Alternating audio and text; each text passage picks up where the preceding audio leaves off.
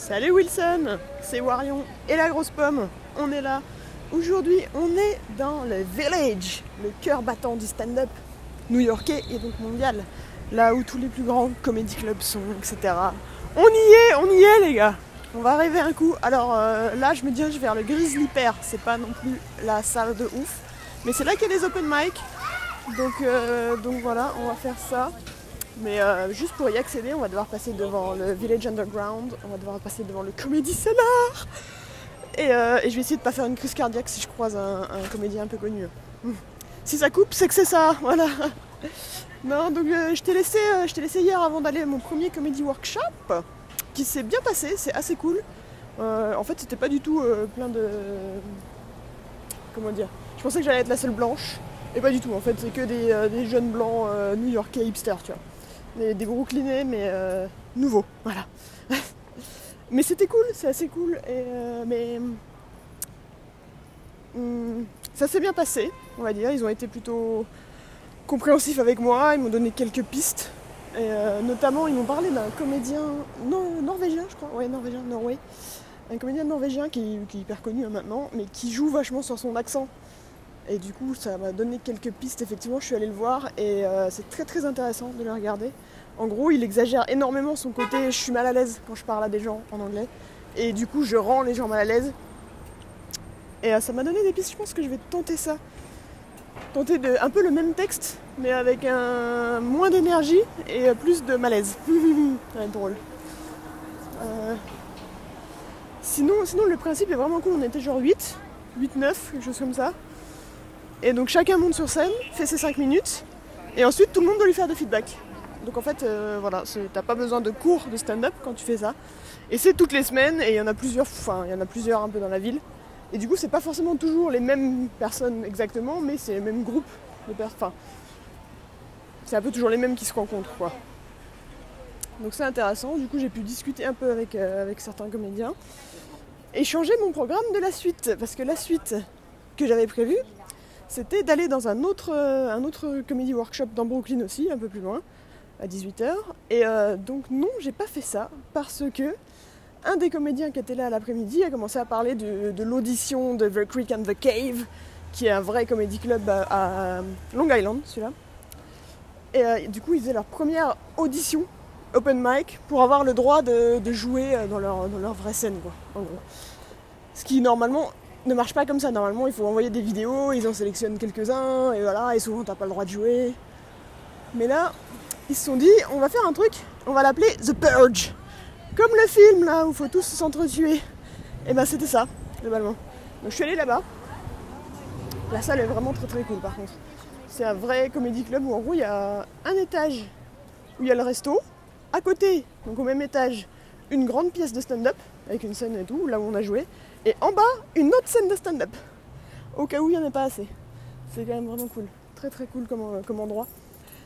Par contre, donc j'arrive, il y a genre, euh, je sais pas, 30 personnes devant le devant l'endroit, dehors. Je fais ok, donc ça doit être là.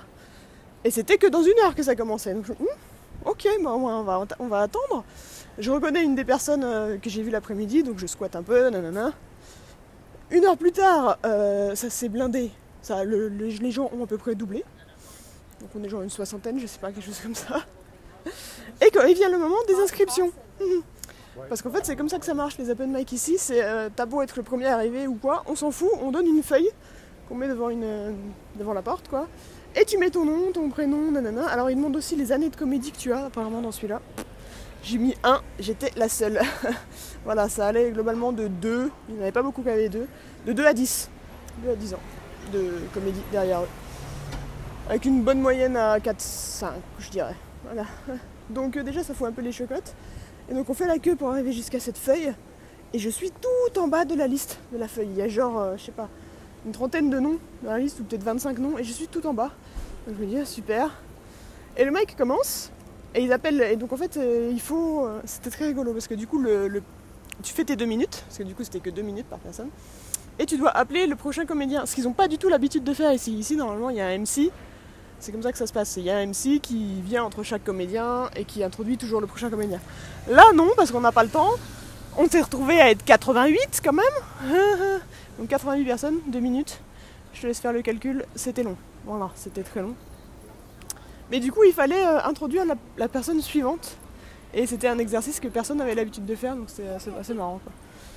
Sachant qu'ils avaient bien précisé dans les règles que la façon dont tu amènes le prochain comédien comptera dans l'évaluation euh, du truc. Parce que du coup, vu que c'est une sorte d'audition, il y avait une meuf au fond de la salle qui était avec son ordi, qui prenait des notes sur tout le monde. Euh, un peu flippant.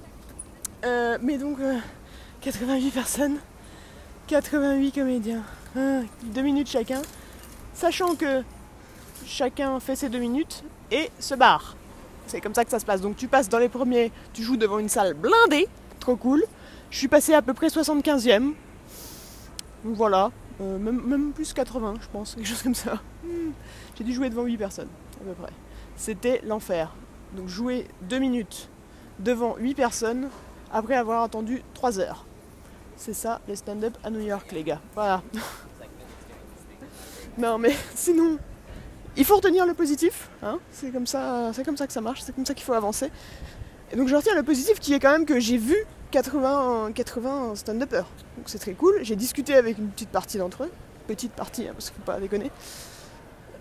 Mais euh, surtout, je me suis rendu compte que le niveau est pas si ouf que ça. Mais vraiment pas. Et surtout, le niveau est très lisse, je trouve.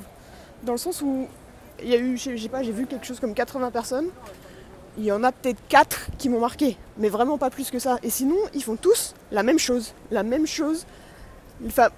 C'est pas forcément toujours les mêmes thèmes, même si ça c'est pas très grave, on a tous un peu les mêmes thèmes, mais c'est surtout, ils ont les mêmes intonations de voix. Ils ont le même rythme dans leur truc. Euh, et les skateurs, vous faites plus de bruit que les motos là, les gars, ça va pas?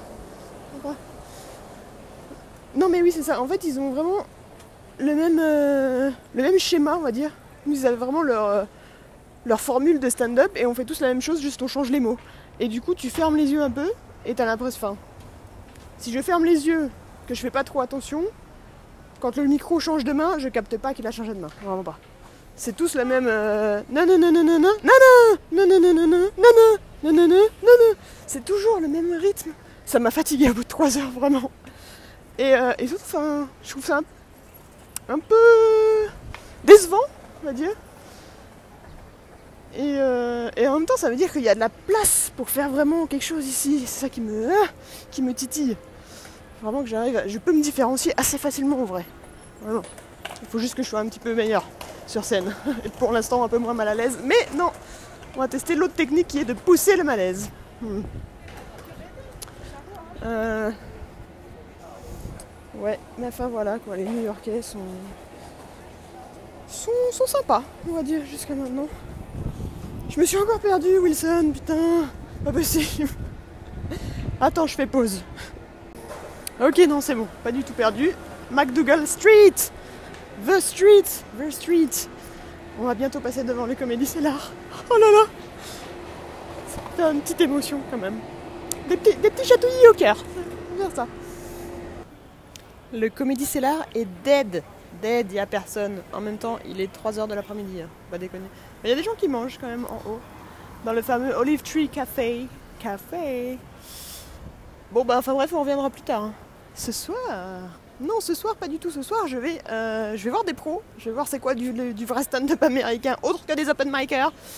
Et je vais dans un, un show créé par euh, The Apartment, qui à la base faisait des shows dans des appartements, vraiment, chez des gens. Et maintenant ils sont déplacés, là ce soir c'est dans un ancien temple rénové. J'ai assez hâte de voir ça. Et je te raconterai tout ça. Des bisous Wilson, salut